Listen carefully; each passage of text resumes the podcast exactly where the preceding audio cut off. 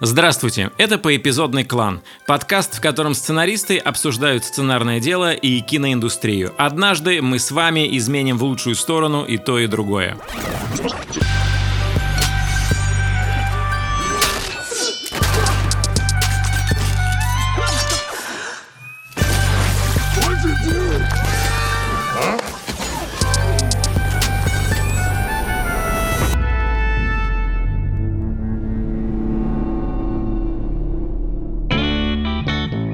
Меня зовут Николай Куликов, и я сценарист. И я пришел в этот подкаст только для одной цели – сказать вслух, что не читать Анну Каренину – это окей. Меня зовут Роман Кантер. И я пишу сценарий по книге Анна Каренина. Не, я серьезно пишу, кстати, про Анну Каренину сериал сейчас, я без шуток. Но я ее тоже не читал, так что нормально. Я пишу. Я Константин Майер, сценарист и продюсер, физрук, я худею, православный ромком «Ешь, молись».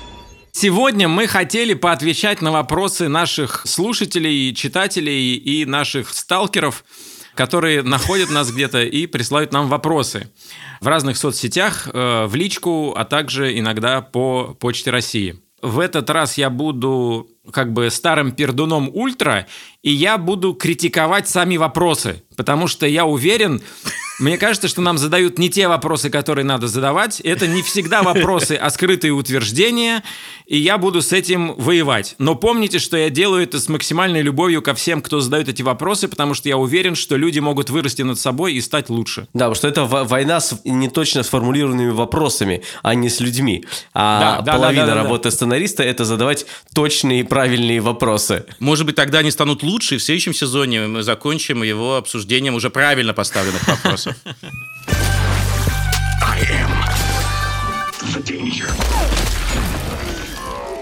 В каких случаях надо отстаивать свое видение сценария перед режиссером и продюсером, а когда следует прогнуться и, наступив на горло своей песни, вырезать самую мощную сцену? Вот это вопрос, в котором есть утверждение, потому что угу. это, этот вопрос говорит, я знаю, какая у меня самая мощная сцена, а режиссер и продюсер не знают. Как будто заведомая ошибка mm-hmm. уже. То есть человек совершает, говорит, как я совершу заведомую ошибку. То есть это как бы даже не вопрос, я не знаю, это какая-то...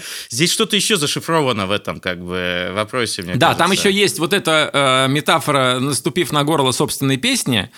От mm-hmm. этого сразу автор вопроса выглядит э, благородной жертвой, а режиссер и продюсер выглядят, ну, как минимум, какими-то нечуткими, нетворческими упырями. То есть, и... то есть, на самом деле, этот вопрос звучит так. Как сделать так, чтобы продюсер и режиссер не трогал мой сценарий, и мне ничего не пришлось там как бы переписывать? Да. Ответ очень короткий. Да, на это есть. Никак.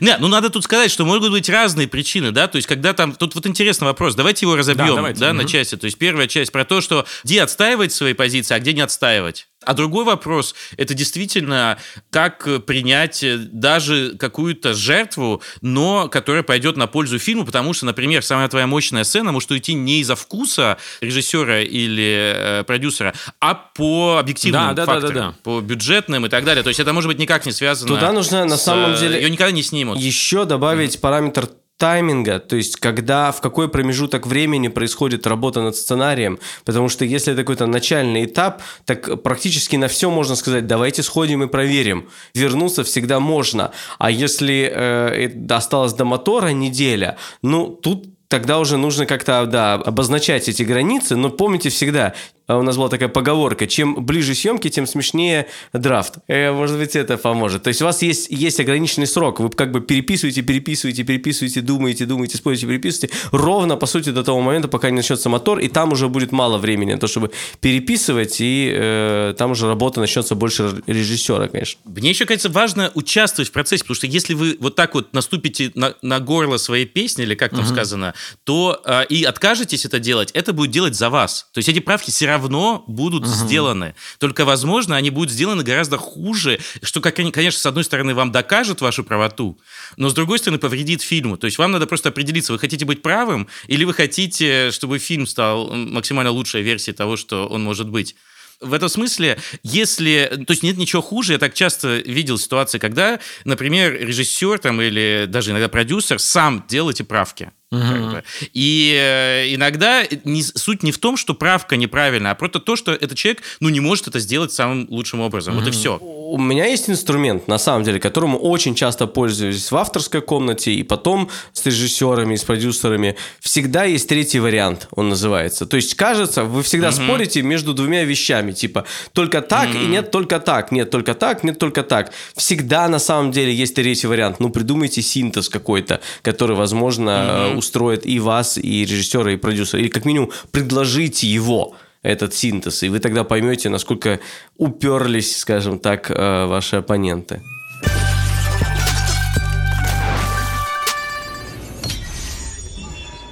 Есть мнение, что больше пяти драфтов – это уже знак, что у вас с продюсером проблема.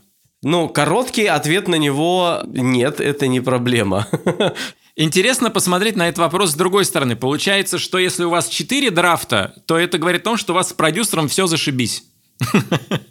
Нет, просто здесь какая-то арбитрарная цифра 5, да, мне да, кажется, да, немножко да. сбивает и смущает. Потому что если сказать, например, 15, вот если бы мы переформулировали этот вопрос, если у вас 15 драфтов или 20, например, драфтов, это проблема или не проблема? Ну вот у Майкла Арндта было 100 драфтов в истории игрушек. Ну, в принципе, все, закончили с этим вопросом. Мне кажется, поехали дальше. Но, мне, опять же, здесь опять вопрос о времени идет, мне, мне кажется, а не о количестве. Да, бывает, драфты вообще, ну, маленькие, или вы как бы с чем-то одним, в чем-то одном, короче, закусились и спорите о какой-то одной вещи, или пытаетесь раскусить, скажем так, одну какую-то сцену. Вот мы как раз фильм, который сейчас снимаем, я помню, какое количество раз мы к началу этого фильма подступались. Я не знаю, мы начало перепридумывали, переписывали, по-моему, больше всего раз. Ну, или с ощущения такое сложилось. И это тоже каждый раз драфт, хотя работали буквально там с тремя-четырьмя сценами.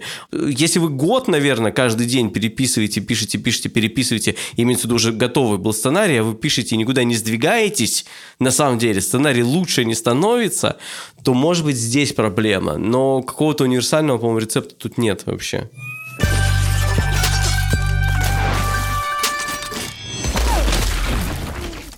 Что делать, когда по твоему сценарию, отвергнутым Первым каналом, выпустил фильм Первый канал?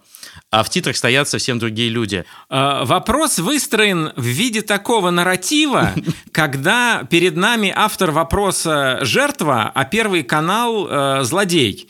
Ну, короче, мы не знаем ситуации, и я допускаю, что это порядочный сценарист, у которого какие-то непорядочные продюсеры на Первом канале что-то украли, и, не желая ему платить по сколько-то тысяч рублей за серию, они сэкономили вот там, не знаю, пару миллионов рублей и выпустили сериал. Вот как бы в этом был их э, алчный план. Но, еще раз, тут важно, я не хочу обвинять жертву и говорить, что человек сам виноват. Но у меня был случай, когда мне пишет э, письмо незнакомый автор и говорит, Николай, я вот тут э, какое-то время назад посылал на студию как бы Федора Бондарчука свой сериал, а потом вышел фильм «Вторжение», и вот моменты из фильма «Вторжение», которые повторяют моменты моего сценария. И там типа э, в моем сценарии герои получали доступ к мозгу какого-то робота, и вот в этом фильме тоже люди получают как бы доступ к управлению роботом. И вот такие вот моменты. И я понимаю, что человек рискует свалиться в петлю отчаяния и безумия. То есть, если он сейчас будет думать, что его обокрал Федор Бондарчук и его студия, то человек лишится сна и покоя. И неважно, правда это или нет. Самое главное, что он, скорее всего, ну, ничего... Ну да, и это ему, скорее всего, займет столько энергии, что помешает дальнейшей работе. Да. Вот, э, а, насколько я знаю Федора Сергеевича, если какой-то человек пишет в своем сценарии именно то, что нужно Федору Сергеевичу, так Федор Сергеевич этого человека купит с потрохами и посадит его в офисе, загрузит его работой, деньгами. Конечно. Этот человек будет писать все для этой студии. Надо, конечно, понимать, что у нас э, в индустрии жесткий кадровый голод почти по всем позициям.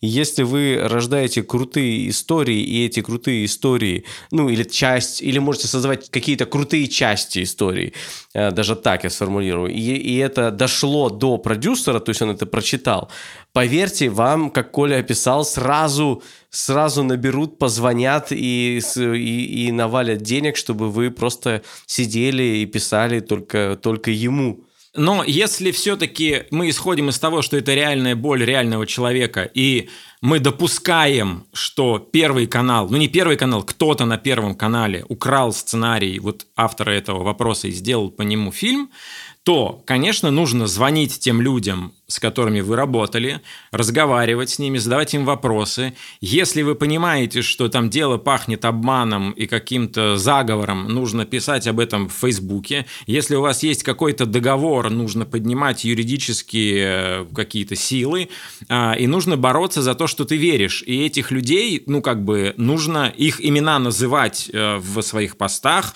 Да, называть их имена, конечно.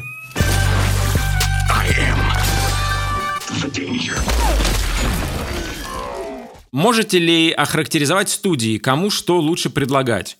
Очень любят говорить о том, что сценарист должен знать, какому каналу и какой платформе что предлагать, но при этом единого перечня нигде нет. Опять же. Как так? Нет единого перечня. Да, ребят, ребят здравствуйте. Ну это, это, это радиопередача по эпизодный клан. Здравствуйте. Пишут вам труженики э, сценарного цеха. Где перечень? Да, да, да. Но если серьезно, это вопрос, который можно задать Гуглу. Ну вот у Уоррена Баффета, это выдающийся э, инвестор, его как-то спросили, а как разобраться, в какие компании вкладываться? Он говорит, ну вы посмотрите все компании на бирже, какие есть, изучите и решите, в какую вкладываться. Ему говорят, да вы что, там 2600 компаний. Он говорит, ну вы начните с буквы А. Мне кажется, прекрасный совет. Смотришь, какие студии выпускают фильмы в России, которые тебе нравятся. Смотришь, какие каналы выпускают фильмы и сериалы, которые тебе нравятся. Изучаешь эти фильмы и сериалы. Находишь у них что-то общее. И понимаешь, это общее совпадает с чем-то с твоим или нет. И когда это совпадает с чем-то твоим, ты напрямую этому каналу или этой студии пишешь «Здрасте, покрасьте, я тоже делаю фантастические фильмы, давайте делать их вместе». Ну да, можно, ни, ничто же не мешает зарегистрироваться на кинопоиске, на премьере, на старте, на ОККО. Я могу да, еще да, долго да, перечислять. И просто посмотреть, открыть там вкладочку Originals, угу. как бы оригинальные проекты, и просто посмотреть. Займет это пару недель, не больше. То есть у нас не такой большой Да меньше. Ну, мы учи... я, да. я учитываю, что человек еще работает где-то, и он угу. это делает там вечерами да, да, или по дороге на работу. Реально, пару недель, и вы будете иметь очень неплохое представление об этом там, еще неделю можете прям погрузиться в Facebook. А еще можно почитать какие-нибудь там телеграм-каналы, вот, вот, вот. какую-то индустриальную прессу, типа кинобизнес, кинорепортер. Да. И просто почитать, например, что снимается, какой продюсер что запустил. Там каждый день такие новости. Такой-то продюсер, такая-то студия запустила то-то. То есть ты будешь знать, что будет еще через год, через два. Как бы нехитрое занятие. И после того, как вы все это сделаете, конечно, составьте перечень, выложите в Фейсбуке. Я уверен, э, желающих его прочитать найдется огромное огромное количество.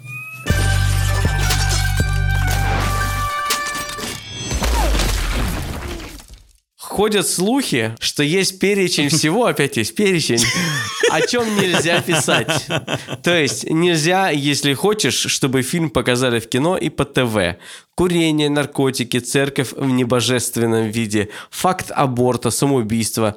Есть ли такое? Нет, ну, скажем так, в этом же, если по чесноку отвечать на этот вопрос, в нем есть, есть же доля правды, как бы мы понимаем. На самом деле нет. Есть правда в том, что ты иногда хочешь э, рассказать историю для какого-то телеканала на тему, которую этот телеканал не рассказывает. Но при этом есть другой там источник какой-то или другая площадка, которая спокойно с этими темами обращается, но ты уже не хочешь на эту площадку нести. Или ты делаешь фильм, хочешь, чтобы он был зритель, чтобы в него э, вложили там 300-400 миллионов, но на, сам, на тему, которую на самом деле нужно вкладываться как в авторское кино, и там до 100 миллионов или там до 50 миллионов. Вот, э, мне Конечно, кажется. да, есть такие ситуации, есть такие но все-таки, смотрите, мы когда подписывали контракты, там в черном по белому, например, написано, что ты обязуешься в своем сценарии не использовать сцены, пропагандирующие наркотики, порнографию и оскорбление чувств верующих. Это прям есть вся сцен- э, в контрактах. Но это просто зак- на нарушение закона РФ, а это не, это не перечень тем. Нет, понятно, мы все договорились, что нет никакого списка и перечня. Это... Но давайте признаем, что есть сложные темы сейчас в России, с которыми по-разному сложно. Конечно. То есть не то, что есть какой-то... э, То есть я, например, э, могу про себя сказать, я еще там лет 8 назад, или даже больше, мы пытались сделать сериал про наркотрафик. Тогда нам нужно было консультироваться с госнаркоконтролем. И они должны были дать свое согласие и так далее. В итоге все так стало сложно, что мы это не сделали. Но с тех пор уже ввели определенные даже законы, по которым сейчас такая идея, и вообще она в принципе не будет рассматриваться. Или, например, мы все-таки же понимаем, что тема, а, например, ЛГБТ, сообщества, как бы героев, главных героев там и так далее в массовом зрительском кино сейчас будет очень сложна. То есть э, сложно будет под разные причины, вам никто не скажет напрямую, но это будет сложно. Сложно, но не нельзя. Ну, не знаю. То есть мне тут кажется, что надо меньше ссать и делать просто круто. Не, понятно. Ну, короче, в любом случае, это не самая простая вещь. Да, да, да, Давайте да, да, так конечно. скажем. И то же самое с церковью. Мы немного видим, скажем так, истории на религиозную тематику. Но, э, опять же, напишите круто. Вот был фильм «Монах и бес» с Тимофеем Трибунцевым. Это, разумеется, не оголтелая критика церкви, но церковь там показана в довольно ироничном ключе. Так что все возможно. Хотя, конечно, это очень опасная игра. И надо понимать, что Россия – это как бы система, которая постоянно перестраивает и которая постоянно ведет какую-то игру, где ставкой является ваша жизнь и свобода. Ну вот это надо просто Ну, принять. то есть ты как бы одновременно, ты одновременно как будто бы и, и виноват, и не виноват. Поэтому жить с мыслью о том, что меня за это могут там наказать, это жизнь полная страданий. Вот, пишите, если вам действительно важно рассказать эту историю и важно, и вы знаете, как ее рассказать круто, да делайте. А если вы хотите это сделать просто потому, что вам кажется, что нельзя, а вам вот прям из чувства как бы бунта какого-то, бунтарства хочется это сделать, ну тогда задумайтесь.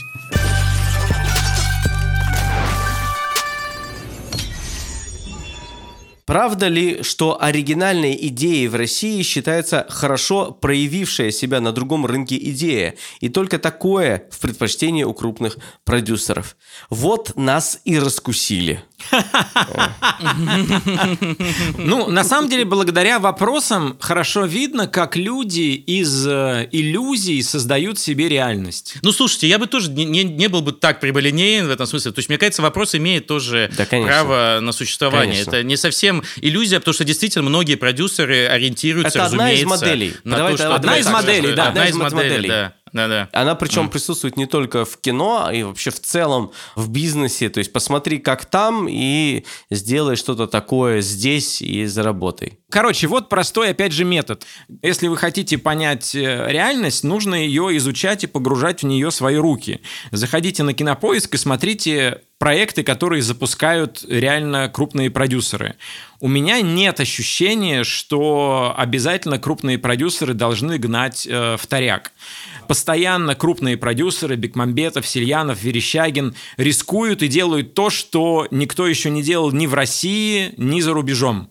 Если бы Бекмамбетов искал только вторичные идеи, он бы никогда не запустил ни скринлайф, ни мокьюментари «Горько», ни «Хардкор».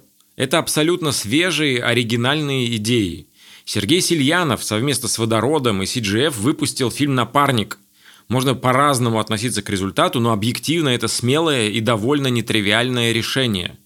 Продюсер Леонид Верещагин запускает фильм «Чемпион мира» про поединок Корчнова и Карпова, где до этого, этот, э, где до этого за границей эта идея была показана. Я думаю, что это просто одна из моделей, которая кому-то объясняет, точнее, кого-то примеряет с тем, что его идеи не запускаются. И вот он э, смотрит на продюсеров и говорит, ну, конечно, они запускают в этот вторяк, а мою оригинальную идею не запускают.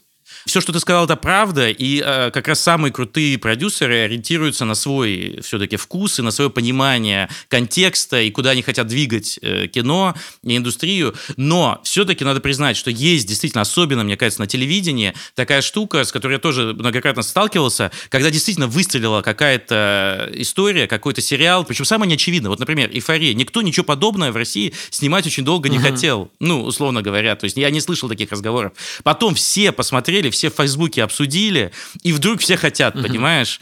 А вот вдруг э, все реально пишут, а есть что-нибудь такое? А давайте что-нибудь такое. Это, это входит... Или, или сериал «Чернобыль». Угу. При том, что до этого у нас мы могли сколько лет снять сериал «Чернобыль», как бы, все эти годы, как бы, да? Казалось бы, да? Сколько лет мы должны были снять сериал «Чернобыль» уже, или фильм «Чернобыль». Но, надо признать, это же не только к России относится. Угу. Мы же все в глобальном мире живем. Сейчас вот выходит какой-нибудь популярный сериал на Netflix, и потом индийские, малазийские, немецкие и русские продюсеры одновременно, у них возникает идея, «А давайте сделаем что-то похожее. Почему бы и нет, как бы.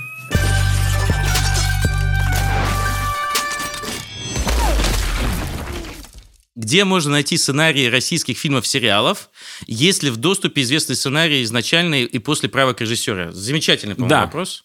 Это классный вопрос, потому что человек хочет увидеть процесс. Коля, ты, по-моему, выложил э, когда-то сценарий фильма Нет, все, что, все, что продюсеры разрешают выкладывать, мы выкладывали. Герой, то ли mm. робот, я худею. Вот поскольку да. это нам, ну, как бы мы тут немножко как бы владеем этим, мы договорились и это смогли выложить. Другие продюсеры не всегда идут на это. Я не помню, ты «Эпидемию» выкладывал или нет? Нет, но я выкладывал пилот э, «Мертвого а, озера». То есть не я, меня попросили, как бы я там... Но, но, слушайте, есть проблема, что действительно сложно почитать читать российские сценарии. Это правда. То есть, если ты будешь искать по этому поиску, ты найдешь какие-то угу. сценарии, и в частности, можно найти, наверное, советские сценарии, угу. там, потому что они публиковались в книжках, в журнале «Искусство кино». Вообще, кстати говоря, в журнале «Искусство кино» много-много-много лет публикуются сценарии. Вот. И, то есть, можно, собственно, в библиотеку пойти и, как бы, и, и найти буквально, значит, сценарии. Но, правда, индустриальные сценарии, вот, о которых мы говорим вот сейчас, нынешнего периода,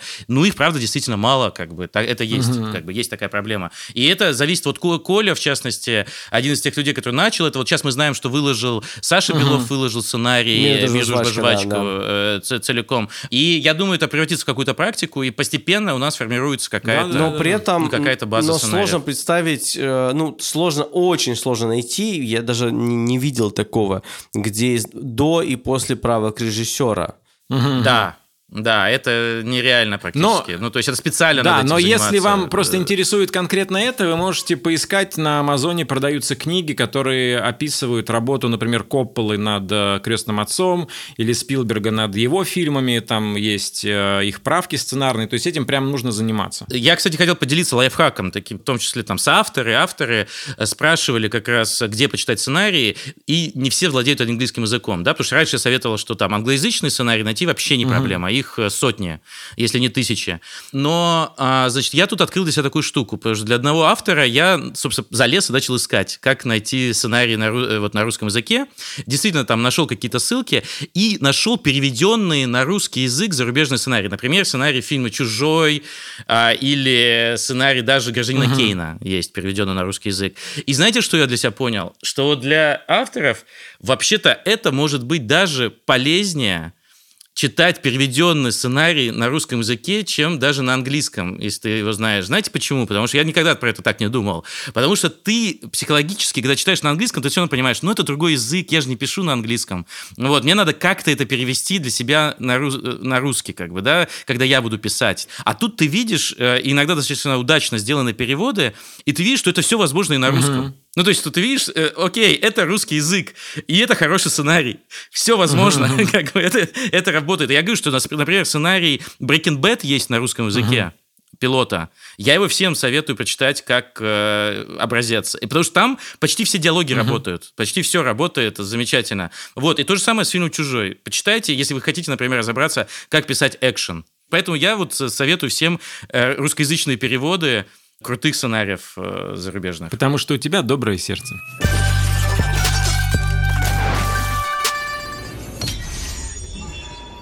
Расскажите, пожалуйста, что такое действие События с большой буквы «Д» и «С». Не встал, пошел, рыгнул, а такие, которые влияют на сюжет. Я помню этот вопрос, нам задали его в группе сценаристы, девушка-редактор, редактор К или редактор Ш, как вам больше нравится. И, но я могу сказать, что как бы я ответил, что такое действие и событие. Событие – это любое происшествие или действие кого-то из героев, которое меняет расклад сил и статусов в истории. То есть, если э, какой-то герой шел к успеху, а его сбила машина, вот это событие. А если какой-то герой оказался сбит машиной, но он видит, как э, какой-то злодей похищает его ребенка, если в этот момент этот герой как бы обливает себя бензином, поджигает и бросается горящим на злодея, чтобы остановить его, вот это действие, потому что оно, э, потому что действие это любое действие героя, которое, с помощью которого он пытается вернуть расклад сил в свою пользу. Вот так бы я сказал. Да, ну тест простой. Если вы вынимаете это действие из э, сцены и ничего не меняется, то это не действие. Это э, просто какое-то гла- гла- Да, или не глагол. событие, да-да-да. Да не так, если сценарий спокойно без этого существует, это может быть даже и быть действием и событием, но это значит тогда очень плохое действие или событие, которое можно и вынуть. Это классическое правило, в общем. I am the danger. Как описать неописуемое, как сказать несказуемое. Что это значит? Проговорим. Это был вопрос в посте в группе сценаристы, там он был побольше, но э, у меня такой есть ответ. Представьте, что вам бесплатно разрешили посмотреть фильм, который больше никто не сможет посмотреть, кроме вас. Только вы видите этот фильм. Но при условии, что за дверью зала, кинозала, стоят люди, которые не могут увидеть этот фильм, но вы должны им его быстро пересказывать. Вот пока вы его видите, вы им его быстро пересказываете.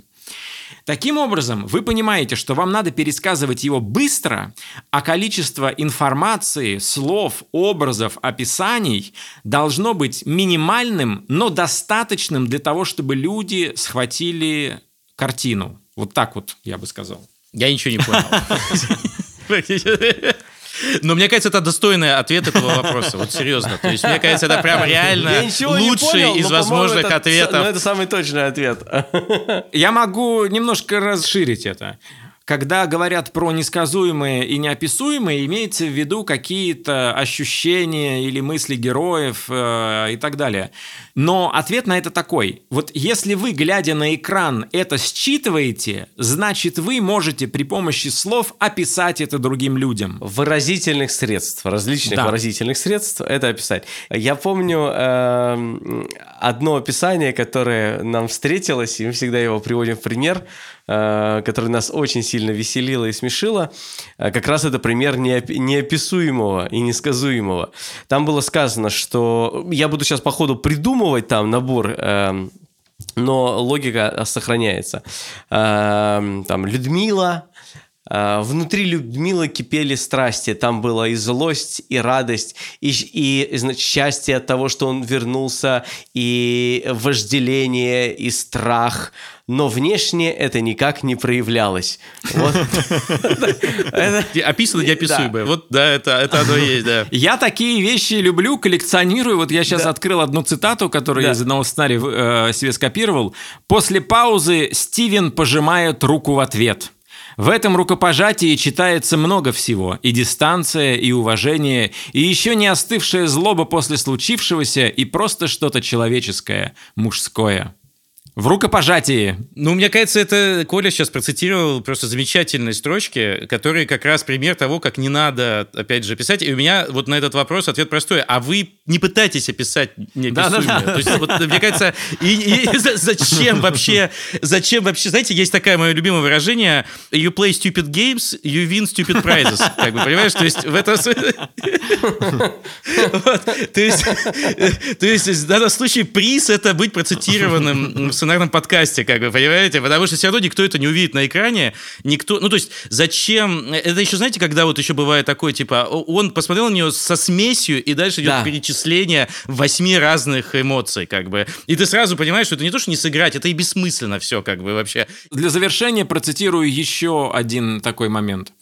Цитирую дословно. «Форма у Андрея. Под халатом форма образца первой половины войны, без погон. В петлицах одна шпала и символ медицинской службы, змея, обвивающая чашу. Но сейчас формы не видно, он в халате».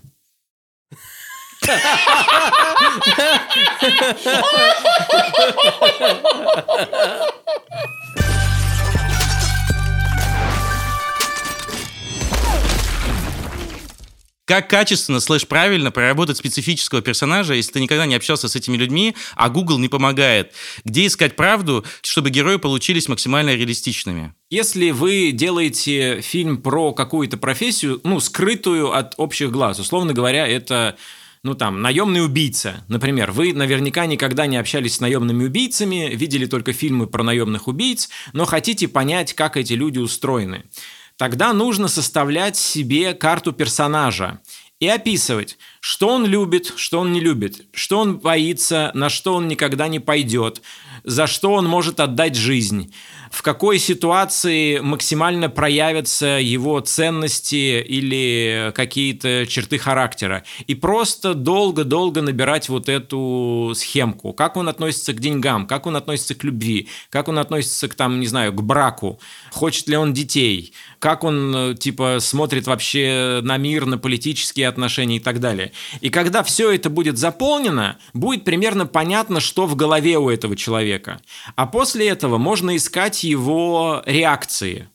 А, то есть, чтобы его действия и реакции максимально отличались от действий и реакций других людей. То есть, грубо говоря, вот если вы там условно про наемного убийцу пишете, то если этот человек входит в темный коридор, и впереди, как бы, ну, дальше коридор не освещен, впереди чернота, он не знает, что там как поведете себя вы, как себя поведет там ваша мама, ваш друг, и как себя поведет этот специфичный персонаж в этой ситуации.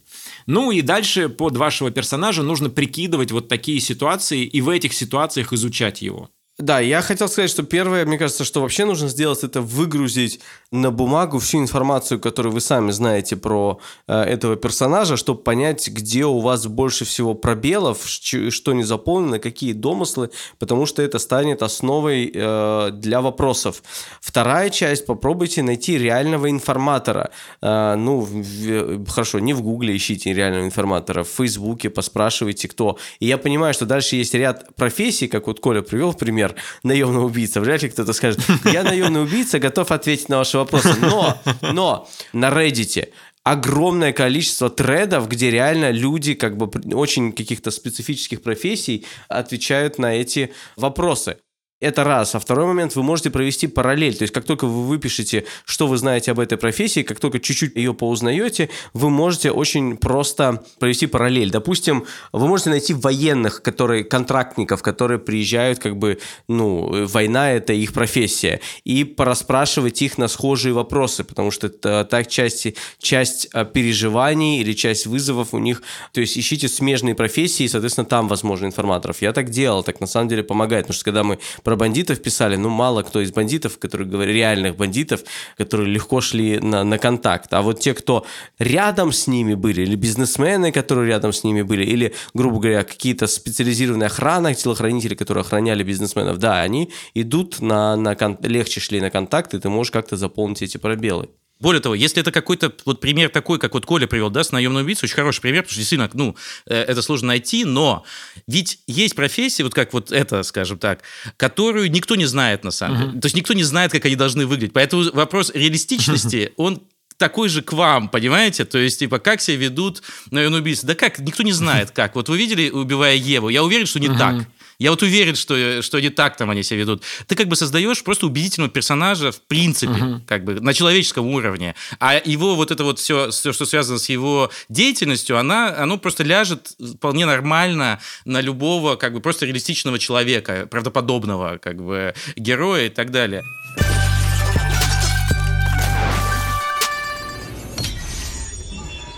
Занимаетесь ли вы анализом фильмов, сериалов для прокачки сценарного скилла? Когда у вас намечается проект, связанный с определенной спецификой, вы как-то работаете с отсмотренными художественными фильмами по теме?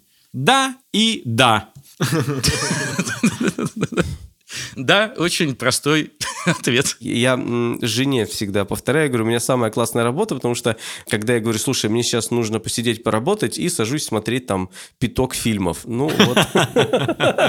Или там пару сериалов. Вот, э, э, пожалуйста, не отвлекай меня, сейчас очень э, важным делом занимаюсь. Не, ну А, тут скорее, знаете, можно, можно же обсудить то, что э, есть же школа такая, где люди говорят, вот я сейчас пишу там, не знаю, про там про подводников, и вот я не хочу смотреть фильмы про подводников, чтобы типа не замыливать э, себе и в общем и, и как бы, то есть э, не, не хочу, чтобы они влияли на то, что я пишу. Но это, мне кажется, странная позиция, потому что как бы никто же не будет разбираться, смотрели вы или не смотрели. Если у вас будет ровно такие же там сцены или решения или что-то такое, оно все равно, ну как бы будет выглядеть так, как будто вы смотрели. То есть Ну да, же не- напишите сначала, не- поэтому, окей, кажется, напишите заявку. Напишите заявку, где будут какие-то 3-5 ярких э, моментов, которые отражают вашу э, историю, а потом сядьте и посмотрите.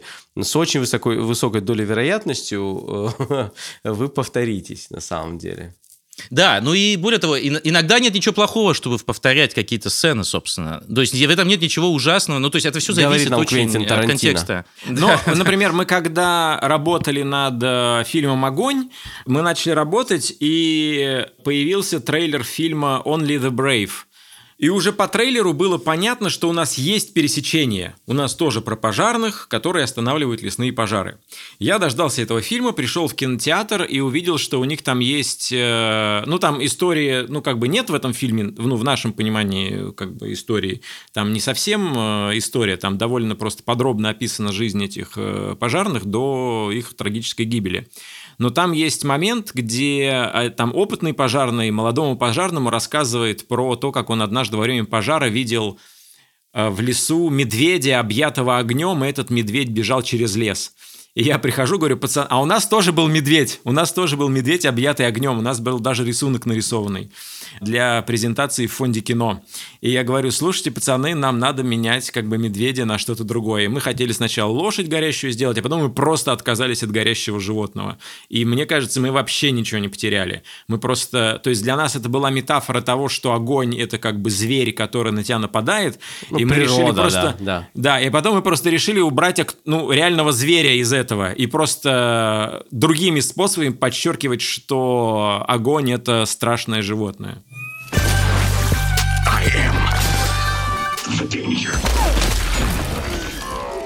Про какой относительно новый фильм или сериал вы могли бы сказать, что жаль, не вы написали этот сценарий?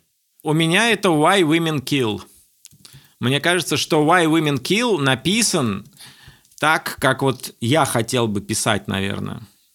Ну, здесь, кстати, вопрос же тоже с подвохом, на самом деле, если попытаться в нем разобраться, потому что есть две эмоции. Одна эмоция, я бы сказал ее, которая у нас всех тоже была, но именно на начинающем этапе, когда ты просто хочешь славы. Было бы классно, чтобы сериал «Чернобыль» написал я, на самом деле, а не Крейг Мейсон. Это вот одна эмоция. А другая эмоция, что кто-то что-то снял, о чем ты думал, и что ты, как бы, может быть, э, размышлял или планировал, или еще что-то, и вот оно произошло в очень хорошей версии этого. И ты как бы А, думаешь, ну, классно, что это есть. Я, понимаешь, здесь есть два разных А, аспекта этого, мне кажется. Вот. Кстати говоря, вот реально, серьезно, из последнего, я думаю, это действительно э, сериал «Чернобыль». Не то, что я прям хотел или планировал сделать про сериал «Чернобыль», но я хотел сделать вот такой вот сериал про...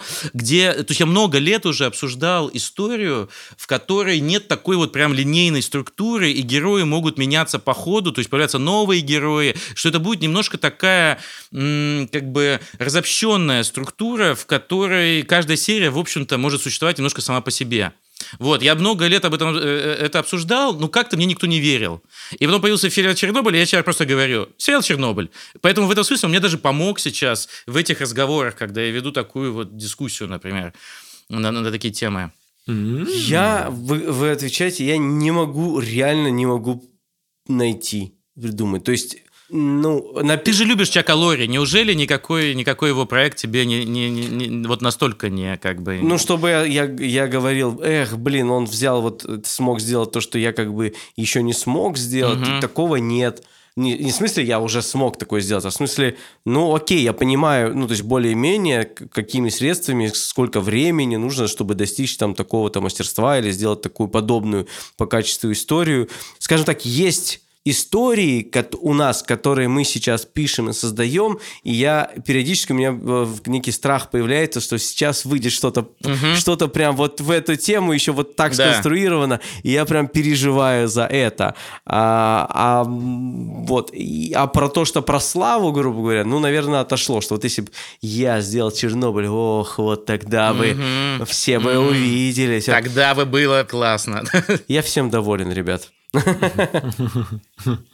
Наиболее близкое, я сейчас понял, это, наверное, праведные джемстоуны. Вот если, если просто про комедию говорить, это про семью телепроповедников очень богатую, э, котов, внутри которой идет борьба за то, кто станет как бы лидером в итоге в этой семье, когда уйдет патриарх, скажем так. Вот. Но они все, на самом деле, недостойные, все, все ушлепки, э, но очень обаятельные. И это такой тип комедии, который я, наверное, еще не рассказывал. И вот только здесь в этом есть какой-то э, какой-то кураж. Или тип комедий, в которых я бы сам играл. Вот знаешь, потому что они всем сами, ну, все Макбрайт и все остальные, они, э, ну, кто создавал. О, мне Это- кажется, ты на что-то здесь, ты на что-то здесь наткнулся, на самом что деле. они как бы сами придумали, сами, сами играли, и это такое, по-моему, они классно проводили Блин, время. я бы посмотрел с тобой, Вот. Джемстонов с тобой, я бы посмотрел прям. А, Но я еще скажу, что вот то, что меня поразило и к чему я хотел бы быть причастным, это сериал Midnight Gospel. Потому что по Это анимационный, это который да, анимация? да, да, да, которая? да, да, да. Потому что он абсолютно сделан по каким-то другим законам, но темы, которые там поднимаются, и высказывания, которые там совершаются, они настолько близки мне, что мне хотелось бы об этом рассказывать. Но это сделано слишком смело, слишком авангардно. Я бы, наверное, не додумался до того, чтобы вот так это сделать. Но то, что это высказывается, мне лично очень приятно.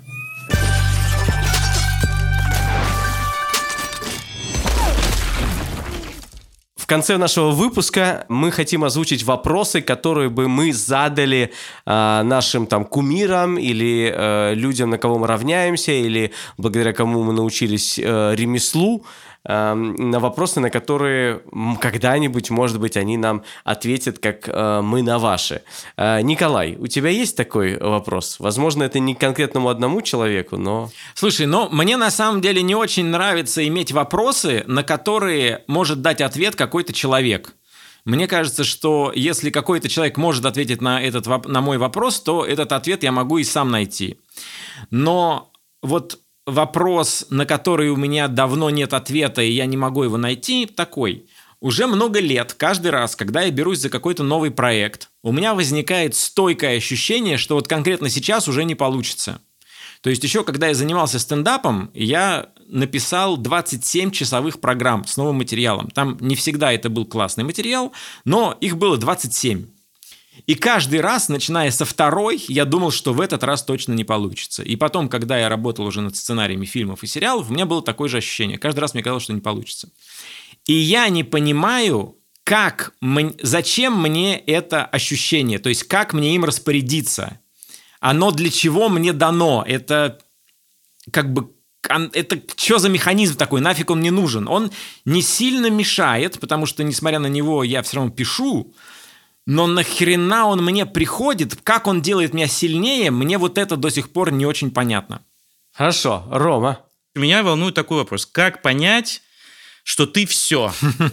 То есть, что тебе больше то ли не надо этим заниматься, то ли что ты уже выдаешь какие-то вещи, которые не стоит выдавать. Не знаю. То есть, как понять, что ты все и что с этим делать? Вечная вот эта тема, когда мы смотрим на какого-то автора крутого, и все недоумевают, и что с ним случилось, и как это произошло. Ведь был гений, а теперь, значит, э, думаю, я начну вести свой YouTube-канал возможно, э, когда, наверное, возможно, уже Ютуба не будет, а будет что-то иное. Но на самом деле это серьезный вопрос. Вот я вот вам, кстати, хочу задать, вот как вы для себя на него отвечаете? Э, Представим, что мне э, много-много лет уже, типа 37, и я пишу какую-то херню, прям пишу, и сам понимаю, что я пишу херню.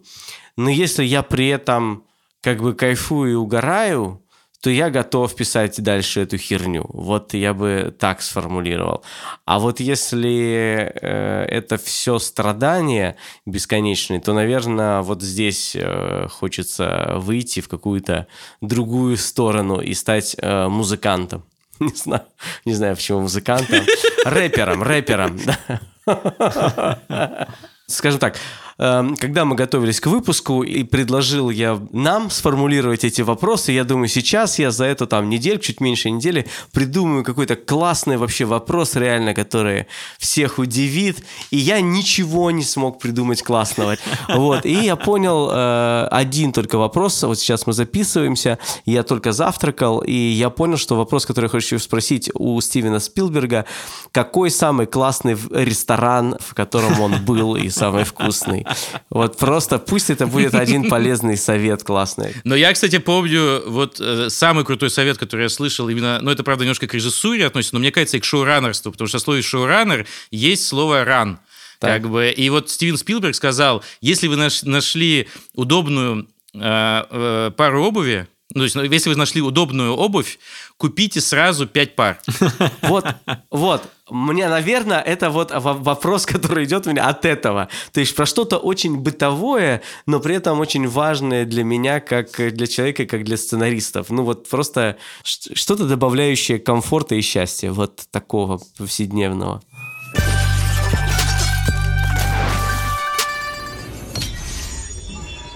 Ребят, сегодня был 12 выпуск нашего подкаста.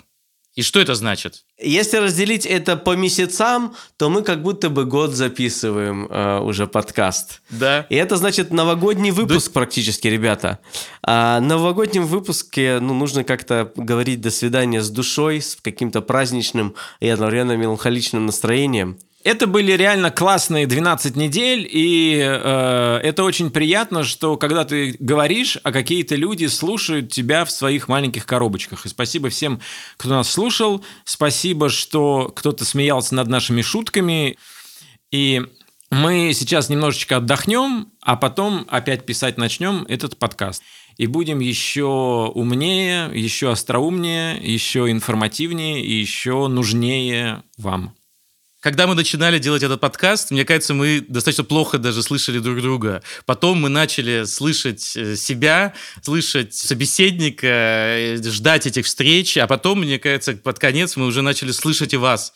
Нам уже рассказывали про то, что на поступлении на сценарный факультет люди говорят, что знают об индустрии из нашего подкаста. И мне кажется, это один из самых лучших комплиментов, которые вы могли бы получить вообще. И это все очень трогательно и классно, и интересно, и даже эм, как бы расставаться не хочется, но обещаем, что это пойдет всем нам на пользу.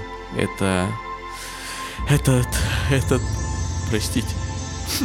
Кость, Кость, кто плачет? Я не плачу, вы плачете. Да. Это просто дождь на моем лице. И поскольку мы учимся слышать вас, наши дорогие слушатели, мы просим вас пройти небольшой опрос, ссылка на который будет в описании этого ролика. Сделайте это, пожалуйста, для нас, потому что если вы не сделаете, э, ну, наши ре- редакторы, ну, они страшные люди, там какая-то резня начнется, там реально, ну, живым никто оттуда, от- э, из этого не выберется. Я вас прямо умоляю, я вот на, на колени сейчас встаю, пройдите этот опрос, пожалуйста, это несложно, а нам, ну, жить еще. Это был поэпизодный клан, подкаст студии «Либо-либо». Над подкастом работали редактор Андрей Борзенко и Ильдар Валиулин, продюсер Павел Боровков, звукорежиссер Павел Цуриков, композитор Кира Вайнштейн, а также Рома, Коля и Костя. Точнее, Костя, Рома и Коля. Рома, Костя и Коля. В одной из этих комбинаций. Шиперите нас. Пока. What'd